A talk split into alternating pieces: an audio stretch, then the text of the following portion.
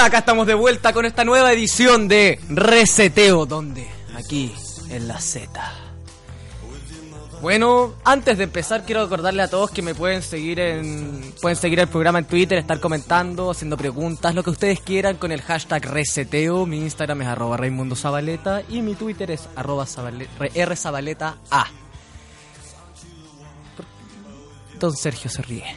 Eh, a raíz de lo mismo, eh, el programa hoy día lo diseñé a partir de, se me ocurrió, a partir de, lo creé, lo ideé, a partir de este, este incidente, este ataque terrorista que hubo en Christchurch, en Nueva Zelanda, de un australiano su- supremacista blanco de 29 años, 28, 29 años si no me equivoco, que entró y mató a 50 personas y contando. Siguen hay personas graves todavía.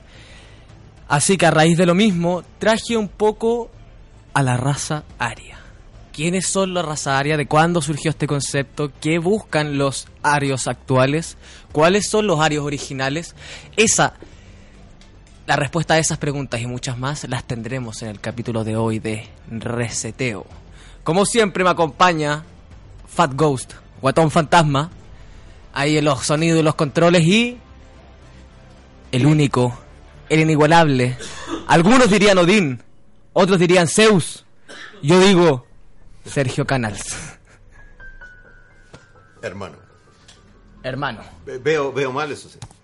Sí, no es que te, te- te la diste de fiscal y ahí se te, se te dio el... Pero ya logré poner el, el lente.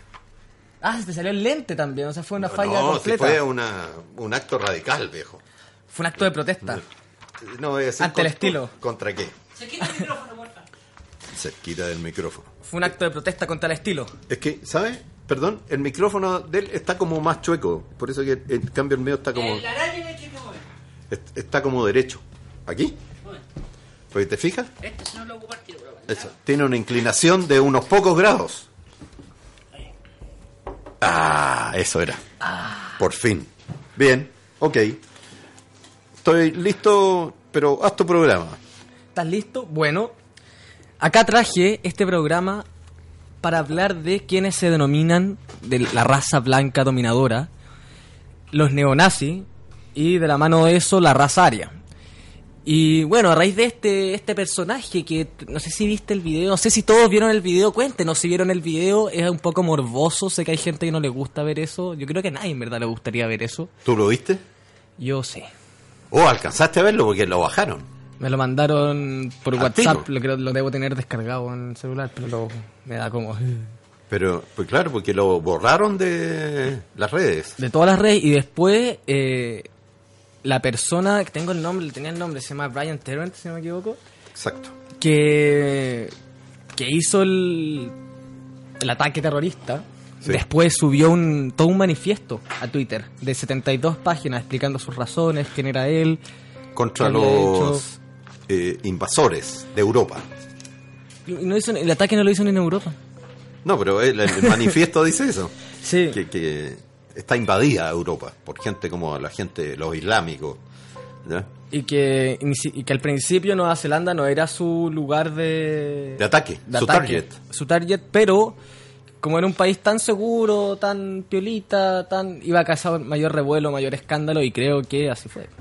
Es que escribí un pequeño texto ¿ah? que lo subieron en la radio, pero que hacía ver algo de lo que tú dices, desde un punto de vista un poco diferente, en relación a que desde el momento que lo transmitió, ya, eh, directo, en línea, quien lo veía y no sabía que era real, ya, podría haber pensado que era un nuevo juego, un nuevo juego de guerra, ya, Eh, y le podría haber atribuido a lo real las características de la ficción. Entonces, el tema es de que en ese momento el límite entre lo real y lo ficticio desapareció a través de este acto, ¿no es cierto?, terrorista abominable, ¿ya?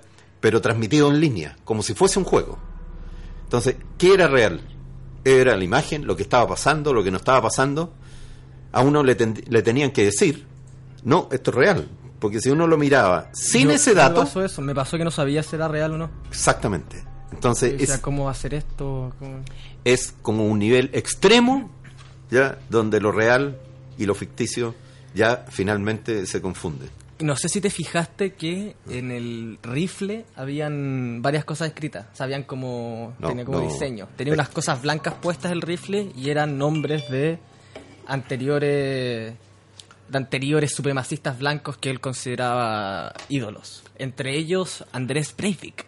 ¿Cuál, el de la isla? O Andrés Breivik es un noruego de ultraderecha el- que. el noruego? Sí, que mató a 77 personas, si no me equivoco. Dieron, hicieron una película que está en Netflix. Bastante, me parece que está en Netflix, no estoy seguro, bastante notable, ¿ya? En que muestran el acto terrorista en todas sus dimensiones, ¿ya? Y de alguna manera la ideología también de él. Él, de- eh, Terrent, se contactó con... ¿Se con contactó? Se contactó, dijo que... Porque era, era un... Todos estos grupos, estos Hay una red, entonces. Sí, tienen varios blogs y cosas donde se conectan, comparten ideas. Y en uno de estos blogs tuvo la oportunidad de conocer a Breivik, de contactarse con él, no de conocerlo frente a frente. Sí, Hablaron. está preso, Sí, eh, le contó de sus planes ¿ya? y dijo que lo apoyó. Dijo que co- consiguió su apoyo y este apoyo fue para él el visto bueno de que lo que él estaba haciendo era era algo que para él debía pelear, algo algo le dio como el visto bueno y eso a él lo, lo, lo impulsó aún más. O sea, tenía una serie de connotaciones simbólicas lo que él estaba haciendo, desde las marcas o en el, en el rifle de ataque que tenía, hasta cómo lo mostró. Es que en general era un símbolo, era decir, era decir, eh, ustedes invasores o se van o no- los vamos a matar, devuélvanse a sus tierras.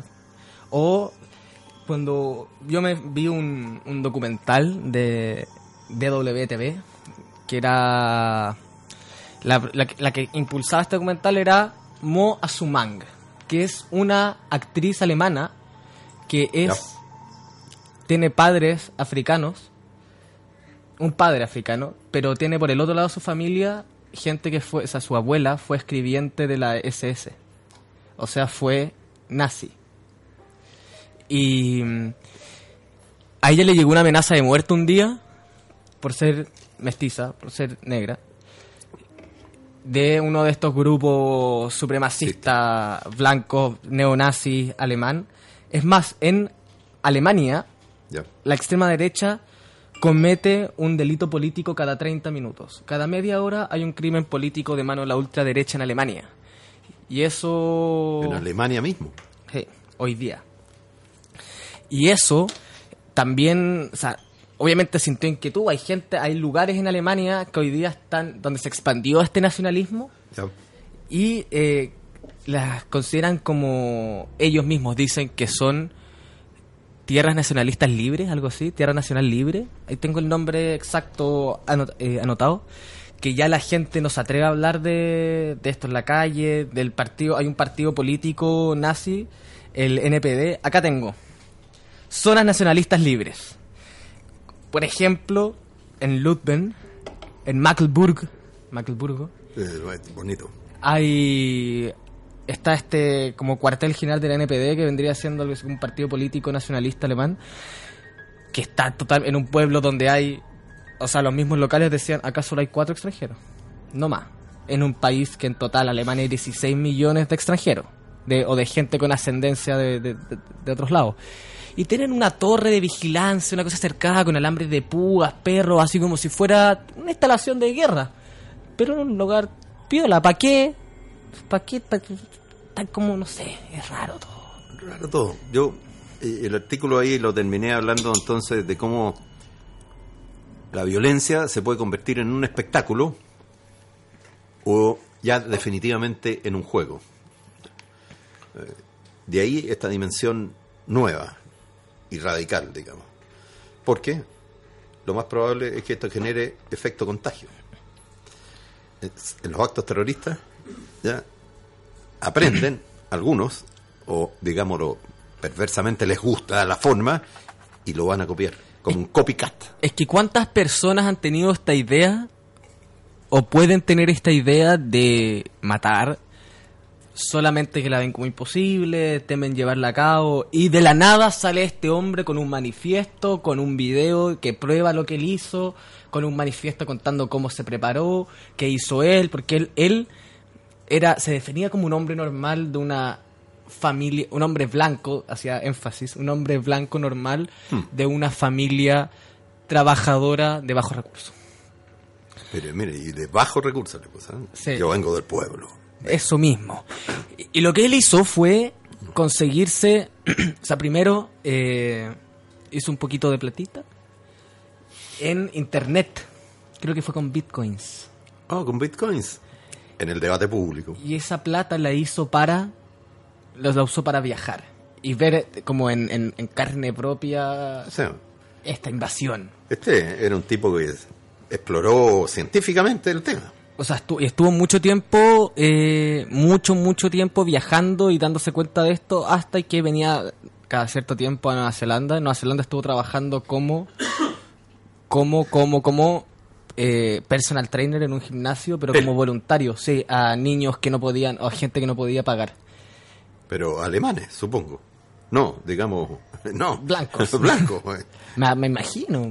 No, porque cómo va a trabajar con los... Me no- imagino. No, eran islámicos. O puede, puede que también esto haya sido parte de su plan. No, no eran islámicos, no creo. Pero creo que eh, haya sido también parte de su plan para eh, disfrazar todo. Pues, si él no estaba en el, en el ojo de no estaba en el ojo de las investigaciones. Ahora hay investigaciones, sobre todo en estos países más grandes, que se dedican a buscar eh, Lógico, grupos es- extremistas constantemente y tenerlos siempre en el ojo en caso de que pase algo.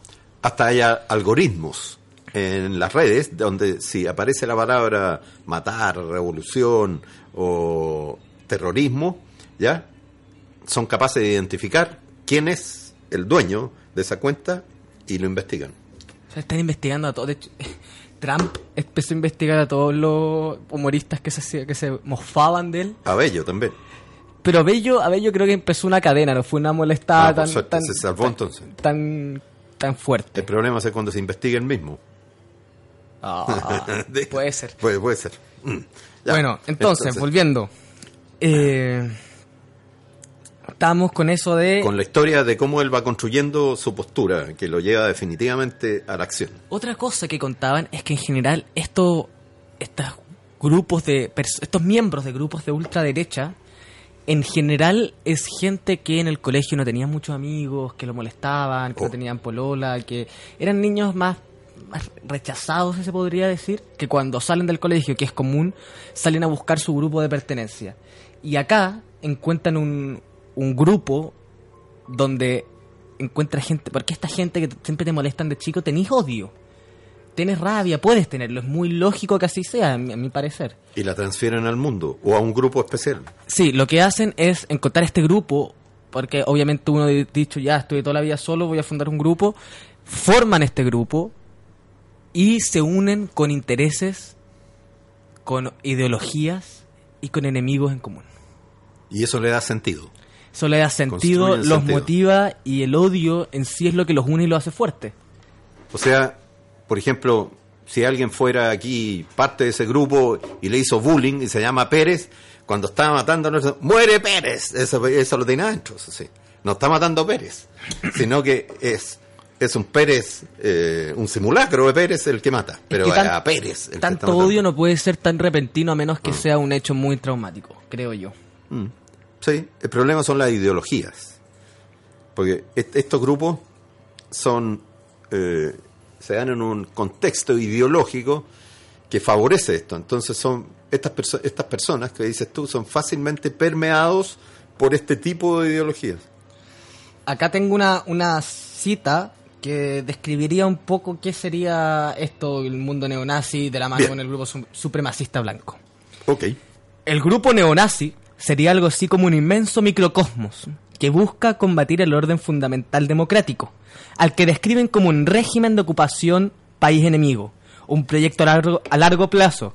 Saben dónde quieren estar en cinco años y hacerse del poder en 15. Es una bonita definición. Ahora, si uno lo lleva al nivel personal, no cabe duda que este personaje tenía rasgos sociopáticos y quizás narcisos. ¿eh? ah, por la postura en que ha aparecido finalmente, de arrogancia extrema y de seguridad absoluta de lo que está haciendo. Ah, tanto es así que, y no deja de ser menor, él no se suicida cuando termina. La mayoría de estos que salen a matar terminan suicidándose. Él no. Como estos líderes de secta, cuando Eh, la eh. secta se derrumba. Exacto, pero este no. O en Estados Unidos, cuando matan a 30 y le llega la policía, llegan los marines. ¿Cómo se llama este líder de secta? John Jones. Ah, el que eso fue tremendo. que tuvo su secta que después la, la armó Tremendo. militarmente cuando vinieron los milicos dijeron ya combatamos, combatamos y cuando vieron que los milicos estaban tomando el poder cerró toda su instalación Así militar, es. la quemó y le pidió a su a su segundo al mando que le pegara un disparo y que después se suicidara. Se suicidaron, sí. Eh, Pero no se suicidó, le dijo mátame. Bueno, hay varios que son así también, ¿eh? no se atreven y, y los matan. Pero él, ¿por qué queda vivo? Porque en sí es un acto, él, él es el, el medio es el mensaje. Él es el mensaje. Tanto así que lo entendieron y prohibieron mostrarlo ahora. No lo muestran en el juicio, ni la cara, ¿ya? Porque es un acto de propaganda completo, encarnó lo que hizo. Yo busqué el manifiesto, no lo encontré. Ve, Si ya está borrado, parece. Ya sacaron Sí, todo. yo quería leerlo. Es interesante, ¿eh? Como concepto. Sí. Para explorar debe estar, ¿eh? pero debe estar en otras capas. Es que ahora, sobre todo Estados Unidos, tiene un, con- un control de internet muy fuerte. Pero se le escapa el debate de por qué alcanzó a estar, ¿ya? Y por qué no fue borrado. Ellos tienen eh, algoritmos y tienen bots, etcétera, y personas que registran, pero no lo borraron al tiro, inmediatamente. Y quedó guardado, por ejemplo, sabemos dónde está, en un celular o en un de...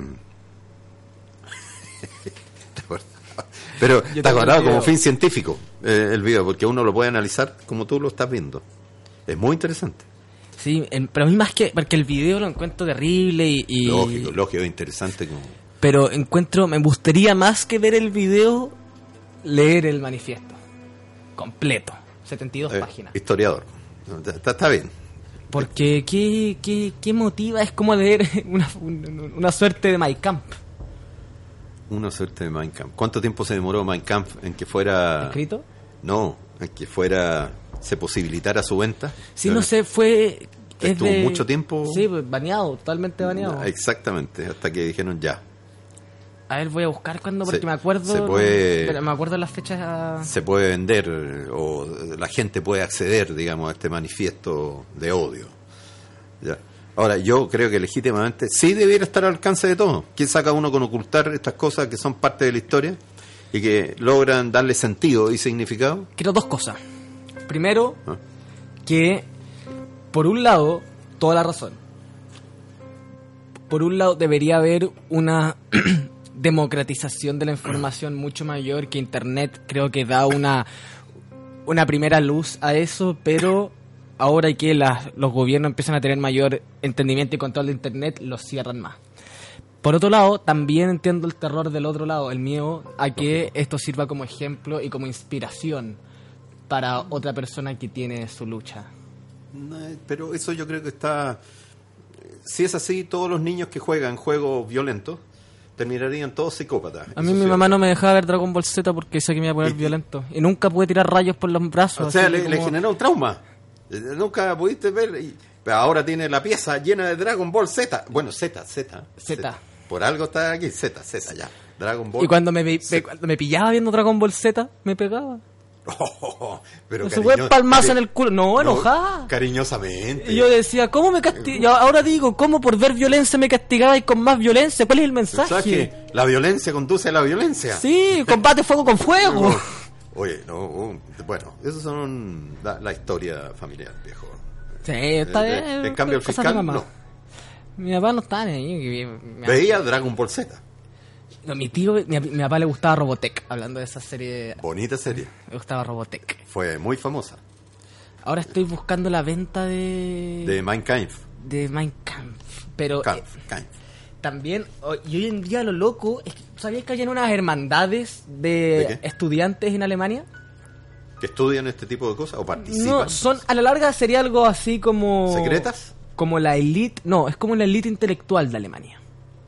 Intelectual. Sí. O sea, Son, es algo así como lo- los que fu- el futuro ven- fu- eh, aspiran a convertirse en políticos o líderes, o son como estas hermandades de, de gente que se, que, se, que se junta a estudiar, a debatir temas intelectuales, académicos y a cultivar su intelecto.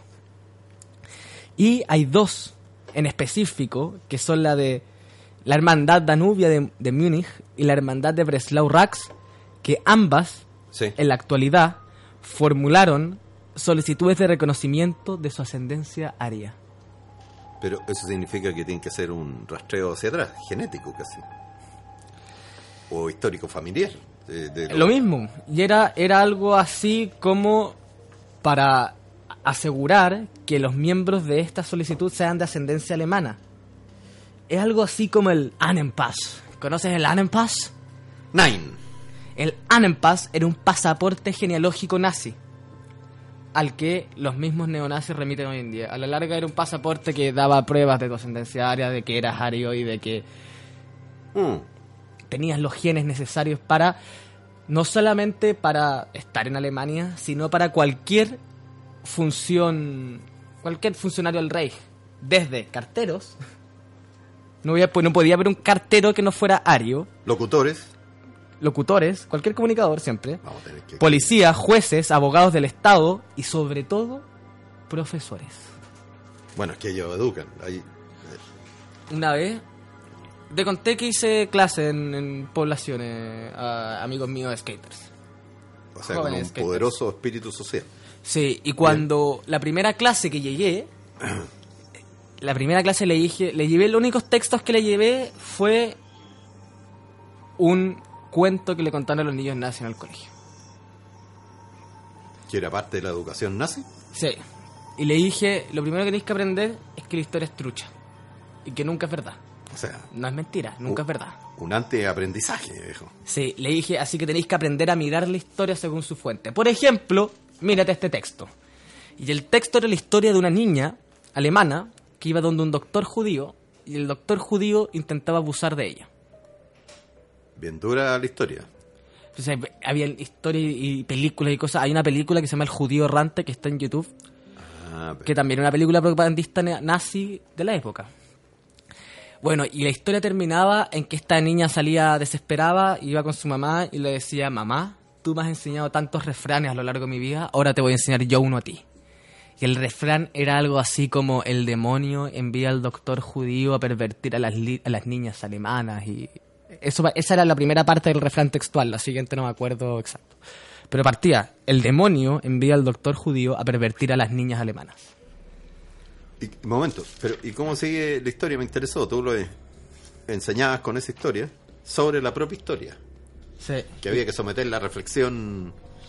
Es que después es que también... historia También después le di otros ejemplos, porque yo la gracia que tenía era que me metí con una fundación de skaters y había niños que estaban hacían clase en esta fundación y que eran secos para patinar, pero tenían 15 años y iban en quinto básico, por ejemplo. Y yo dije, ¿sabéis qué? Ustedes, fundación, se están encargando de apoyarlos sobre la tabla, yo los voy a apoyar fuera. Bien.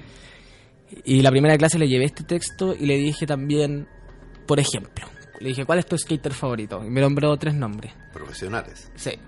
Y le dije, intenta escribir la historia de, de- de ese tipo sin ser un poquito chupamedia. Sin poner ni siquiera un dato que fuera medio mentira, pero que lo queréis poner. Inténtalo. Y me miró y me dijo, no puedo. Tengo que poner que es el mejor del mundo, que es el más seco, que es el que son cosas que... Pero aquí hay una pregunta entonces. Quiere decir que la historia va a estar siempre sujeta a una reinterpretación, a un exégesis permanente. Entonces, ¿cuándo uno puede decir, ya, esta es la historia de los hechos que sucedieron? ¿Y Nunca. incorpora oficialmente? Nunca. Siguiendo la línea de Nietzsche, A carambolas. la verdad no existe.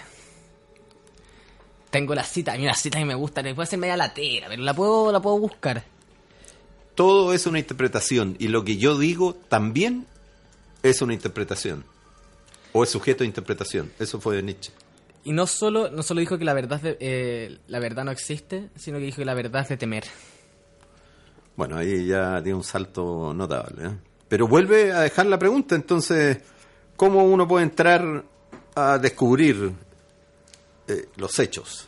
Uno- o los sucesos, que son parte de lo que uno es y de lo que va a ser. Lo que uno debería, lo que se debería hacer es leer la historia de los distintos agentes, de los distintos involucrados, de las distintas perspectivas y de ahí hacer un, un- tomar una decisión. Por ejemplo, si queréis ver la historia bien de la Primera Guerra Mundial, no podéis reducirla al Tratado de Versalles que le echaron toda la culpa a Alemania. Tenéis que leer la versión de Alemania en el Tratado de Versalles, eh, la versión de Francia, la versión de Inglaterra, la versión de Estados Unidos, la versión de hasta de países más pequeños como Bélgica, eh, países que se tildaban de neutro, y ahí con toda la visión tirarte una idea. Porque con un lado va a ser Toyo.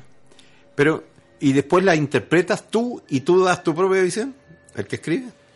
Sí, y por eso nunca va a ser totalmente objetivo. Y después otro lee la tuya y lo incorpora al análisis y lo reinterpreta Sí. de nuevo. Y así sucesivamente. Exacto. O sea, Colón llegó viejo a descubrir o no llegó. Digo, Cristóbal, Cristóforos, Columbus. Colón, ¿O cuánto llegó viejo? Colón no descubrió América. Bueno, digamos, mira, bueno, ya cuando llegue. Pero llegó o no llegó, viejo. Y, y las tres carabelas existían o no. Capaz que. Yo creo que también hay cosas que nos conviene creer. Por eso las creemos. Y nos conviene creer hoy en día para tener una idea que Colón llegó a América. Yo creo que Colón llegó a América. Creo que la vida se trata de, de también de jerarquizar y tenéis que ver qué información creer, en qué posición creer y en qué no. O si no, no podía estar como volando por toda la vida.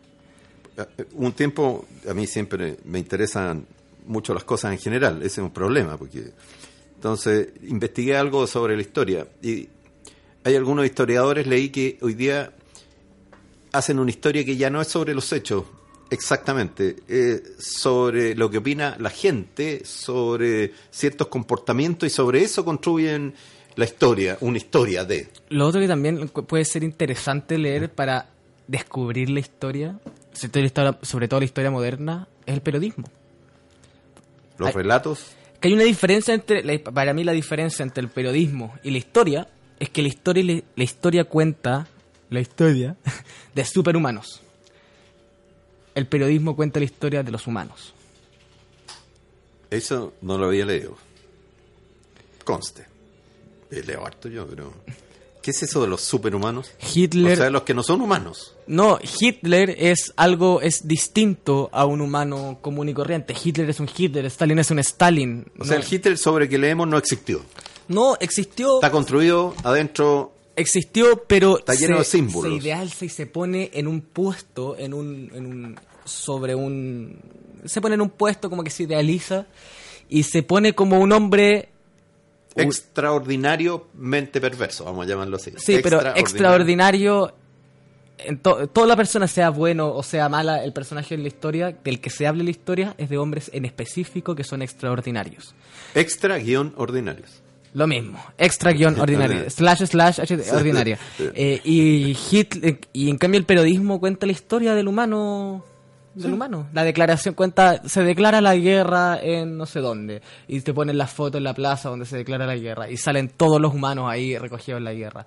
En cambio la historia te cuentan dónde estaba Hitler en la declaración en la plaza de Múnich y te lo resaltan entre medio de todos los demás y después te cuentan de ahí su camino para arriba y que Sí. él y cómo llegó al poder y Cierto. es un humano extraordinario, no todos somos Hitler. cuando cuenten la historia de Piñera, por ejemplo. Hay que esperar un poquito, unos años más para Bueno, de Bachelet también. Ahora está, gente enojada. eh, hablando de los personajes. Miguel Bosé, Miguel Bosé está cada cierto tiempo mandando puteadas en Twitter a, a Algo le Michelle pasará a Bachelet. este muchacho.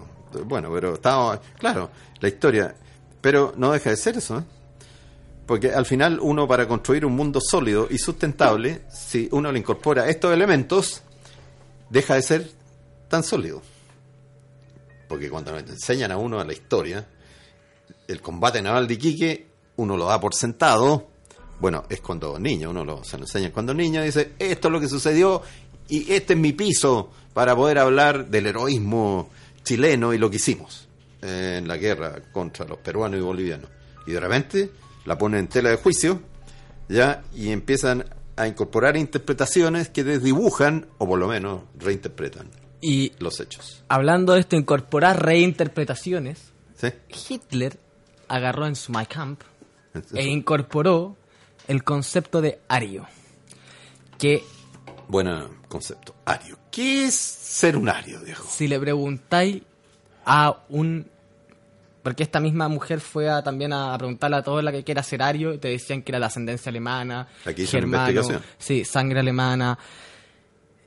Pero Sí. otro lingüista decía que era un concepto lingüísticamente acertado, pero no válido para definir a un pueblo. O sea, que era ario un constructo, era solo una palabra. ¿Sabes lo que significa Irán? Bueno, eh, un país, ¿no?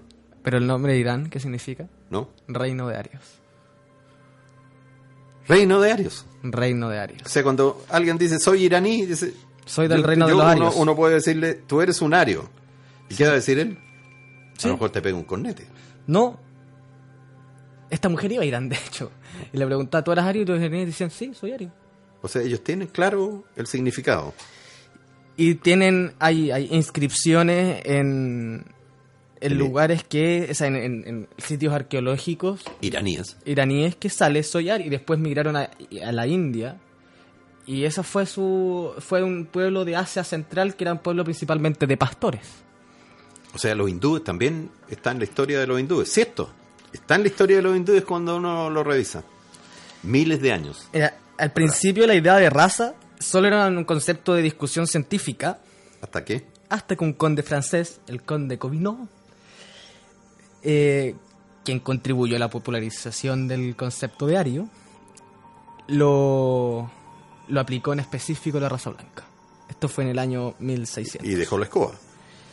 O sea, fue, De un poco. fue de a poco. Que después Hitler lo reagarró y lo manoseó y lo... Pero, en...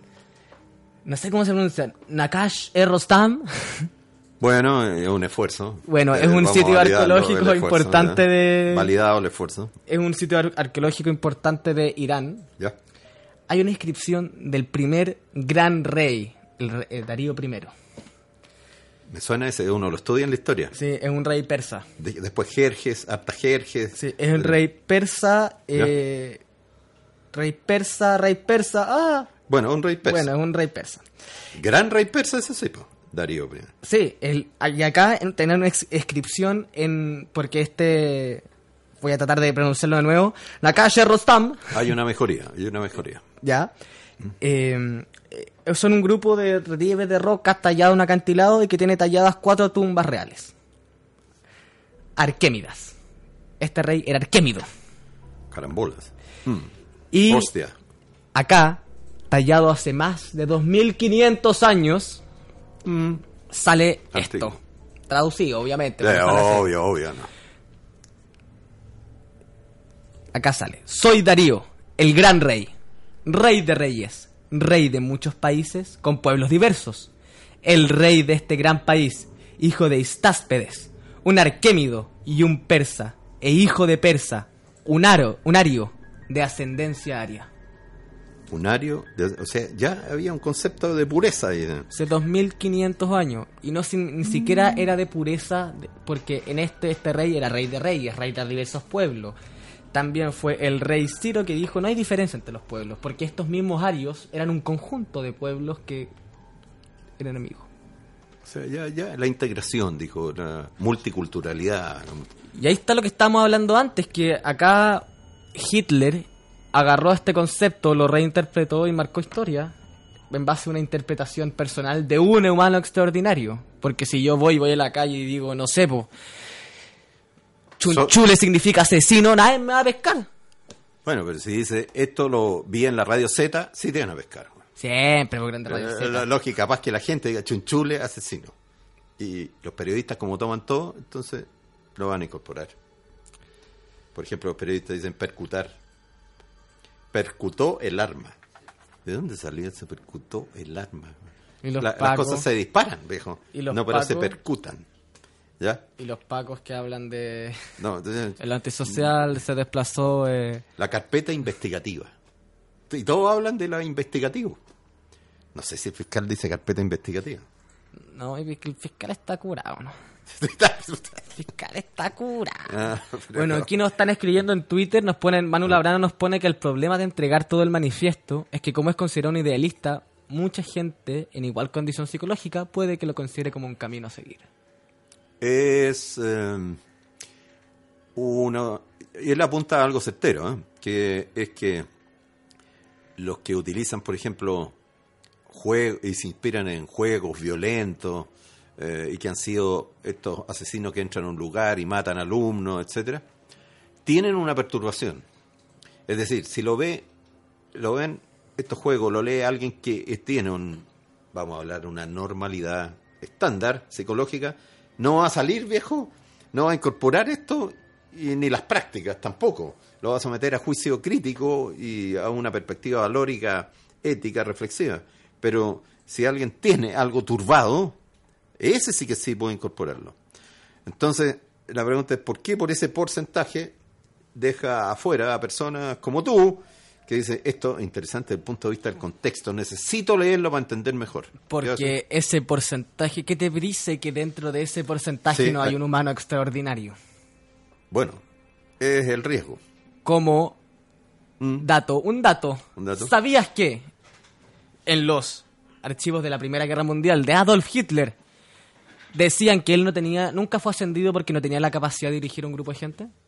no no sabía sabía que había querido ser pintor eso sí pero pintaba más o menos he visto la acuarela porque la han fotografiado era Sí, pero tenía algunas que igual le encuentro piola. Sí, sí. Pero fue a la... ¿Sabías que Adolf Hitler, con su idea de ser pintor, fue a Viena, a la Academia de Artes, donde fue rechazado? y de ahí para adelante el trauma No solo fue rechazado, Lo- lo jodió. era un hombre orgulloso. Un hombre muy orgulloso. y eso lo golpeó Y no le contó a su familia que fue rechazado. la vergüenza La vergüenza. Pa- aparte para que le siguieran mandando platita también. bueno, bueno todo, todo es funcional Y ahí se fue abajo del puente. bajo el puente A vivir, pues no tenía ni uno. a vivir así como los que viven aquí bajo el puente Eso mismo. Ah, Y se juntó con uno, unos, hay unas personas, bla, bla, bla, y, y esta persona le dijo, ¿sabes hermano por qué nosotros estamos así? Por los judíos Por los judíos, ellos no son ni siquiera miembros de este pueblo y dominan los bancos y dominan los intereses, dominan la plata y ni siquiera se preocupan por nosotros los verdaderos alemanes. y nos tienen jodidos Y nos tienen jodidos. Haga- ¡A los españoles! hagamos algo ¿qué? perdón Canals es catalán viejo Acá los españoles no tienen así por el agua, la luz. Zabaleta y Allende, los dos españoles. oh Lambarri es vasco Nos tienen todo tomado las. Tú sabes que la raza más perfecta son los españoles, los, cata- los, catala- los catalanes o los, o los vascos. No, no sé, tengo un problema, no sé si son los vascos o los catalanes, viejo. Ya tengo los dos lados, así que estoy diciendo. Y además chileno. Sí, porque nací en Chile. En el, en el documental decían que quién era, que le preguntaban a, la- a los alemanes que era patria, que era todo, y decía de ascendencia alemana y todo, y decían. eh, y decía que no hacían mención necesariamente al lugar de país, porque decía acá tenemos austriacos, tenemos suizos, Lógico. tenemos chilenos, lo dijo, en un documental alemán. ¿Quién dijo eso? alemana. Un- Tenemos chilenos como diciendo qué. diciendo que eran parte de su grupo, que también habían austriacos, suizos, chilenos. Lo nombró como. Salía en el documental, yo me sorprendí. Como para decir, tenemos lo más raro, ya así lo dijo en ese tono. No, lo dijo en el tono de que tenemos toda esta gente que ¿Y por qué no dijo brasilero? ¿O no hay brasilero? El mito dice que ¿Qué? Hitler tenía el ojo bien puesto en Chile. ¿En Chile? ¿Le gustaba una chilena? Le gustaba una chilena. Eso nadie lo sabe, es parte de la historia oculta, que ya develaremos. Eva Braun era chilena. Es, es que uno es Eva Brown Soto. No, no, este no es, no es negativo. Es que Soto es popular aquí. eh, Eva Van Soto, Brown Soto y también tenía ascendencia mapuche. También, eso es lo que nadie supo. ¿Sí? Eva, Eva, de hecho su segundo nombre era Leftraru. Eva Leftraru Ru- Brown Soto. Soto, Exacto. ¿Y por qué le gustaba tanto Hitler? Porque él era, no era rubio Hitler. Si Hitler no era ni alemán, ¿No, ¿Era ario o no era ario? si lo miráis, ¿no? Ario. ¿Y qué hacía? Ario en base al, al- ario alemán, al concepto que lo manoseó como alemán. O sea, ¿era iraní o no era iraní? No era iraní, no era alemán, era austriaco. ¿Qué es lo que- entonces siempre luchó buscando su propia identidad y la proyectó. Es que él tuvo la, la- la la oportunidad, destrucción. tuvo la oportunidad de mejorar su situación Meneguzzi, Meneguzzi. Mene- Ariario. Yo, eh, ese sí. Sí, oye, ha descubierto algo importante. Hay que hacerle una, hay una- un examen. de- eh, no, no, no. Está, Pero- está bien. Hitler tuvo la oportunidad de mejorar su situación económica y ascender gracias a Alemania. Sí, ganó plata. Porque, ¿por qué? Porque después de en la Primera Guerra Mundial se ganó la Cruz de Hierro, que es como una condecorativo importante. Sí, un-. Pero no se la querían dar. El mito dice que no se la querían dar. Los chicos. No, y él alegó porque le dijeron, a esta misión entrega este mensaje y te damos la Cruz de Hierro. Lo entregó y le dijeron, no, es mentira. Y él alegó, alegó, alegó, alegó, alegó, alegó, Es que alegó. los chicos son alegadores. Hasta que le dijeron, ya, no voy a matar Cruz de, De- de- Hierro. ponle al chico. weón. Y el otro No, dice también que un soldado inglés Inglés. Eso está elegante. Y un soldado inglés tuvo a Hitler desarmado en el piso, así, Y no lo quiso matar. me- sí, mientras el inglés lo apuntaba con el rifle. Y como lo vio desarmado, desprotegido, vulnerable, débil. Este chico dijo. Sí, "Está, lo dejo este vivo". chico feo con su... Porque no tenía el bigote de carácter, tenía mostacho. Bueno, era más elegante ese, el otro. eh, Este ridículo, chico con mostacho y... No, le tuvo misericordia y no lo mató. La bondad. Y ahí dice que él Marca la rayó, que ahí él rayó más todavía y dijo, no me mataron por algo, porque estoy destinado a la grandeza. Oh, ya, se endiosó y listo. Yo, ¿sabes lo que te, te propongo que algún día? Y lo tocaste, ¿eh? pero eh, en mis noches de insomnio, yo enciendo National Geographic y, otro, y estos programas sobre la Segunda Guerra Mundial y la campaña de Hitler sobre Rusia me ha parecido notable, cómo avanzó y cómo después fue destruido, ¿no es cierto? Y cómo se recuperaron los rusos. Y bueno, para qué hablar de Stalingrado y de otra Stalin- serie de, de batallas notables. Stalin es el más malo de los malos. Pues por eso sería un buen tema, no, no, no, sé si lo has tocado ya. No conozco a nadie tan malo de la historia como... Más que Hitler. Más que... Mató más gente. Mi- Mira, mi- la diferencia para mí entre Hitler y Stalin ¿sí? es que Los Hitler... bigotes. De Bastea tenía bigotes mejores, eso sí. Sí, tenía más estilo. Tenía más, eh, no, sí. los otros cagados. en los otros- levantando la No, mano, no, así no, como... Tenía más estilo. Está en un concierto Hitler. No, pero eh, Hitler a mí me pasa que nosotros lo podemos encontrar una persona muy mala, pero yo creo que él en su cabeza creía que estaba haciendo el bien. No solo el bien, creía que estaba salvando al mundo. Gran dilema viejo del ser humano. En, en cambio, con Stalin me parece que él cachaba que estaba haciendo trucho, pero le importaba. Ese era consistente. Sí, eh, soy malo y soy más malo. y soy malo y me gusta ser Ma- malo. malo, weón. y listo, y lo manda a matar. Lenin murió, dejó en su manifiesto, o sea, en su manifiesto, en su testamento. ¿Lenin o Stalin? Cuando Lenin murió. Lenin. Que era, No, estamos hablando de Stalin. No, pero ahora No, no, pero Stalin cuando, era el de los cuando. Lenin murió dejó en su testamento, barba, sí, también. Elegante. eso. Eh, dejó en su testamento que no quería que su sucesor fuera Stalin porque era muy malo. Quería que saliera Trotsky. Y Stalin miró a Trotsky y le dijo, ¿en verdad vaya a salir vos? Y, dijo, lo, lo miró así. Y le dijo, Claro, se "Te fue ten- así. Te tengo listo. Se fue, pero lo persiguió hasta que mandó un hombre con un una de estos, una pica de estas que usan para escalar. Con eso lo mataron a... ¿O no? No sé. Pues, ¿Pero cómo? ¿El historiador? eh, ¿Quién? Sí, Eh, ¿A Trotsky dónde lo mataron? ¿Qué más? No sé dónde mataron a Trotsky. En. México. ¿En México? Sí, pues. Yo ya sabía, yo ya sabía también que tenía como algo así como una affair con Frida Kahlo, ¿es verdad? No, bueno, eh, pues estuvo, estuvo en México. y y lo- hay una novela que es de Padura, que se llama El hombre que amaba a los perros, que es una novela notable, ¿eh? Él es cubano, donde relatan parte de esa historia, que tiene que ver con el asesino de, de Trotsky.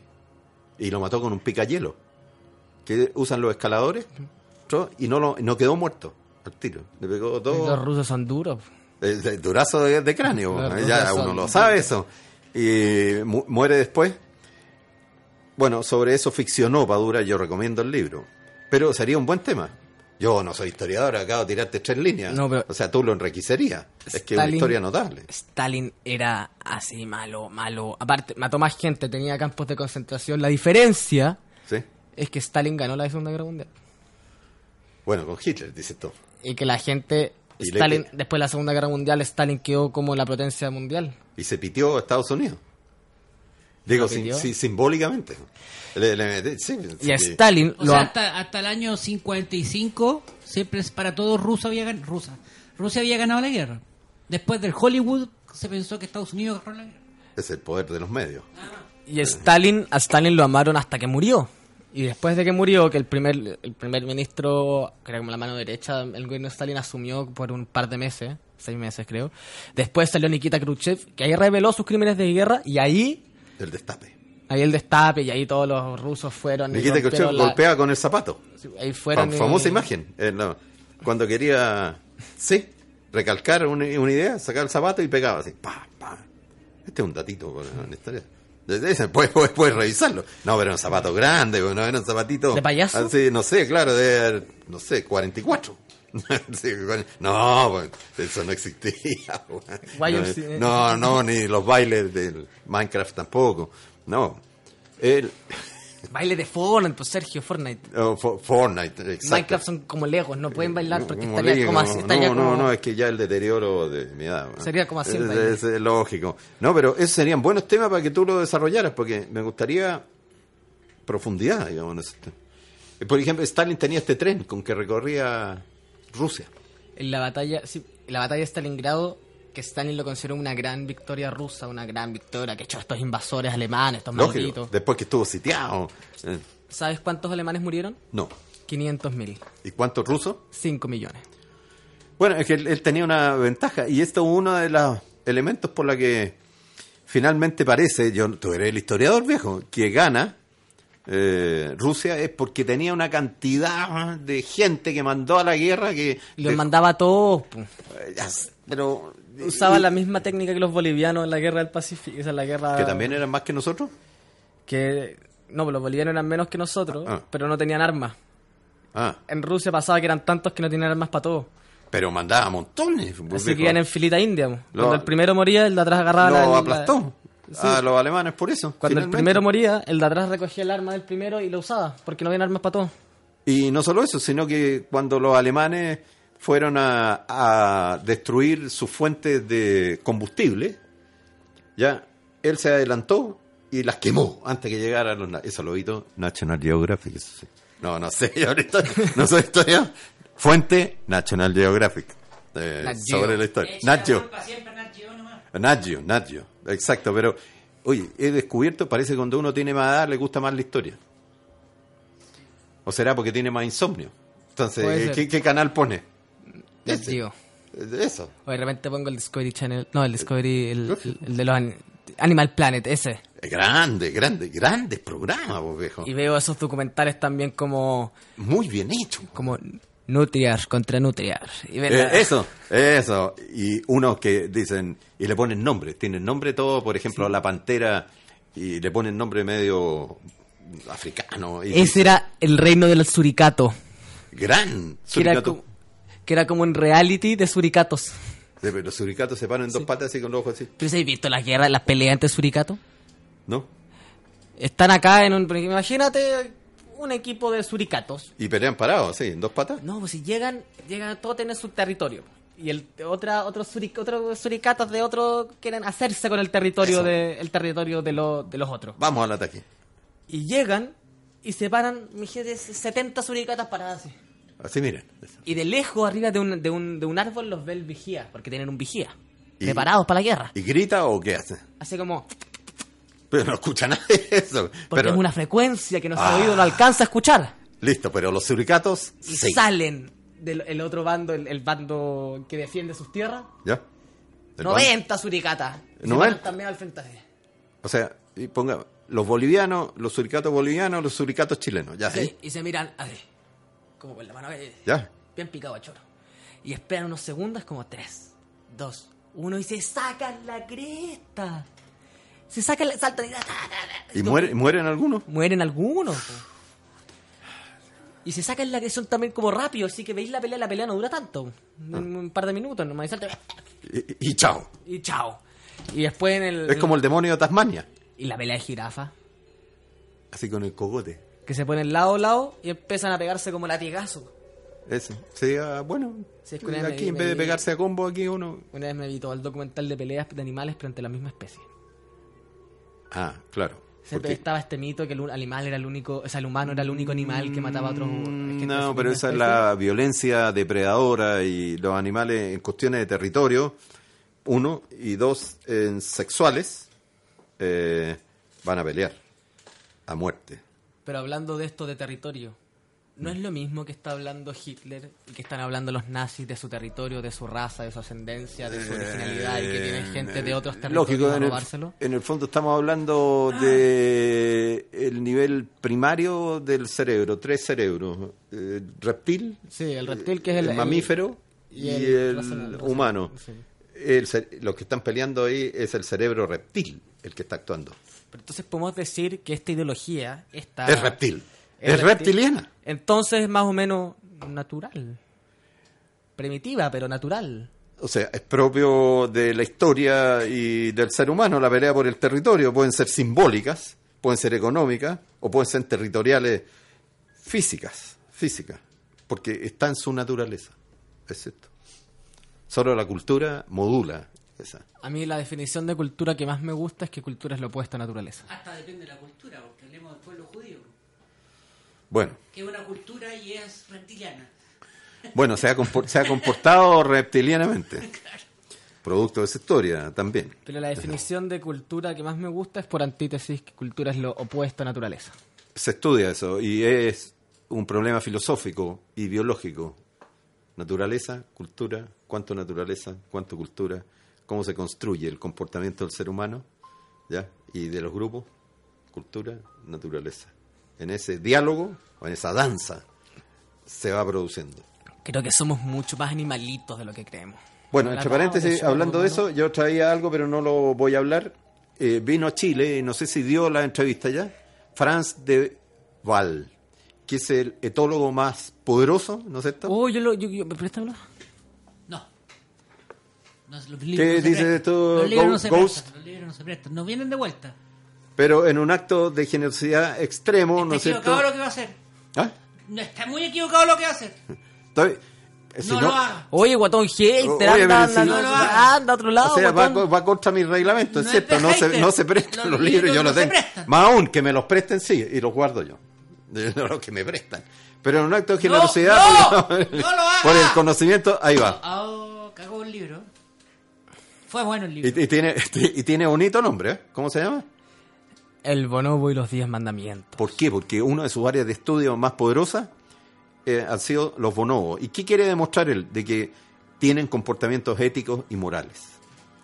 Eso es lo que él ha demostrado en su estudio, ¿ya? Eh, y lo comprueba con hechos, porque él es un investigador. No creo en la ética. Chuta, pero abrió otro tema justo cuando se terminó el programa. No, no creo en la ética. Creo en la moral, no en la ética. Uy, no habla. ¿Y qué habla de la diferencia? Uno, la reflexión filosófica sobre los comportamientos morales. Pero la ética trata de globalizar la, o universalizar la moral. Porque está en otro plano. Está Está en en el plano lógico de la filosofía. ¿Cuánto queda? Depende de la ética, depende de las leyes, básicamente. No, las leyes dependen de la ética. No. Al revés. Las leyes dependen de la ética. Pues acá está hablando que los monos tenían ética. Y si los monos tienen ética. Bueno, Finalmente no. la, la persona funciona a través de las leyes. corrijo, corrijo. Bien, el- tienen comportamientos morales. Ay, Está bien, corregí. ¿Ajusté? sí, está bien, está bien. Ajusté, porque no, no veo un mono leyendo este libro, reflexionando sobre Kant, viejo, y la filosofía del deber, imperativo categórico. No. Pero sí, se, el- su tesis es de que hay comportamientos que son evolutivos. O sea, tienen ventaja evolutiva. El ayudar, por ejemplo, a una bonoba que ya no puede alimentarse y la comunidad bonoba la alimenta hasta que se muere. Es, es como un acto antievolutivo también, porque dice, ¿por qué gastan energía y alimento en alguien muerto. que va a morir? Porque está muerto. Pero con esos comportamientos él dice, "Mm, tiene que haber, hay algo más. Ahí está naturaleza y cultura. Una especie de cultura de ayudar a los más enfermos dentro de los monos. De estos monos, que son chimpancés, pero distintos. Lo loco es cuando vas, una vez vi un, no sé si era verdad o no, pero vi un artículo de un, de por ejemplo, era como un jaguar que mató a un mono y quedó el cachorro el- Solo. solo y el jaguar lo cuidó. ¿Ve? Entonces, todos esos son ejemplos que dicen, ¿por qué? ¿Es solo instintivo? ¿O ¿Hay algo? No, es que no, no, eso no el instinto sería también haberse piteado al mono, más comida. Por eso, entonces, hay algo que quebra, ¿no es cierto?, la perspectiva evolutiva desde el punto de vista de la supervivencia como eje primario. Hay gasto de energía que no está dirigido a la supervivencia propia. Eso es un comportamiento moral. Deben haber animales. Yo creo que Los bonobos. soy un fiel creyente que deben haber animales que razonan. No, ah, ya, diste un salto, viejo, que es propio para otro programa, viejo. Pero eh, eso, dice él, entonces prueba de que la aparición de los comportamientos morales y finalmente el ser humano le puso la dimensión ética, ¿sí? Tienen su origen en la evolución. En la evolución. Es decir, no es que sean solo propios del ser humano, sino que tienen una historia hacia atrás, que uno la puede descubrir. Y esos son sus estudios, los que él pone en este libro, que es bastante notable. Que me leí, tú lo verás, eh, que tiene una serie de páginas dobladas, viejo. Yo marco los libros así. Es una lata para el que lo lee, eso sí, ¿eh?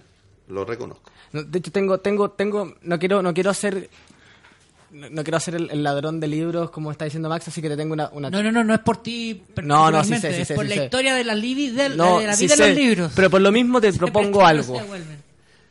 Dime. Yo tengo un libro de historiador que te lo puedo cambiar por ese. No, no, no, no, prefiero no cambiar. No va a cambiar, pero un, un cambio, un préstamo cambio. Un préstamo cambio, eso sí. Sí, un préstamo cambio. Mire, Hay un teléfono por ahí sonando que está diciendo no pase ese libro. ¿aló? Franz de Waal, sí. me- te- ah, ¿te pareció bien lo que dije? Gracias, muchacho. Adiós. Es que me llamó el investigador. Ah, que está... eh, la hora, compañeros. Sí, mira, una Dorothy, una chimpancé de 30 años, murió de un fallo cardíaco en un refugio en Camerún. El personal la sacó en una carretilla para que sus congéneres vieran el cuerpo. Los habitualmente alborotados chimpancés se congregaron alrededor del cadáver, apoyándose unos en otros, y mantuvieron silencio como los asistentes a un funeral. Entonces él dice, dice, es cierto. Que hay código. hay- hay- no solo, claro, claro, y al final uno podría plantearse, ¿hay, ¿eso es inteligencia? Pregunta para un próximo programa, viejo. Ya ahí lo vamos, lo vamos a estar. lo vamos a estar planteando. Aquí va el libro, pero la comunidad Z entero registra testigo, es testigo. digitalmente, es testigo de que aquí está el préstamo. Bien. Ya, eso fue Reseteo. Gracias a todos por acompañarnos. Nos vemos la próxima semana. Muchas gracias. Suerte. Adiós.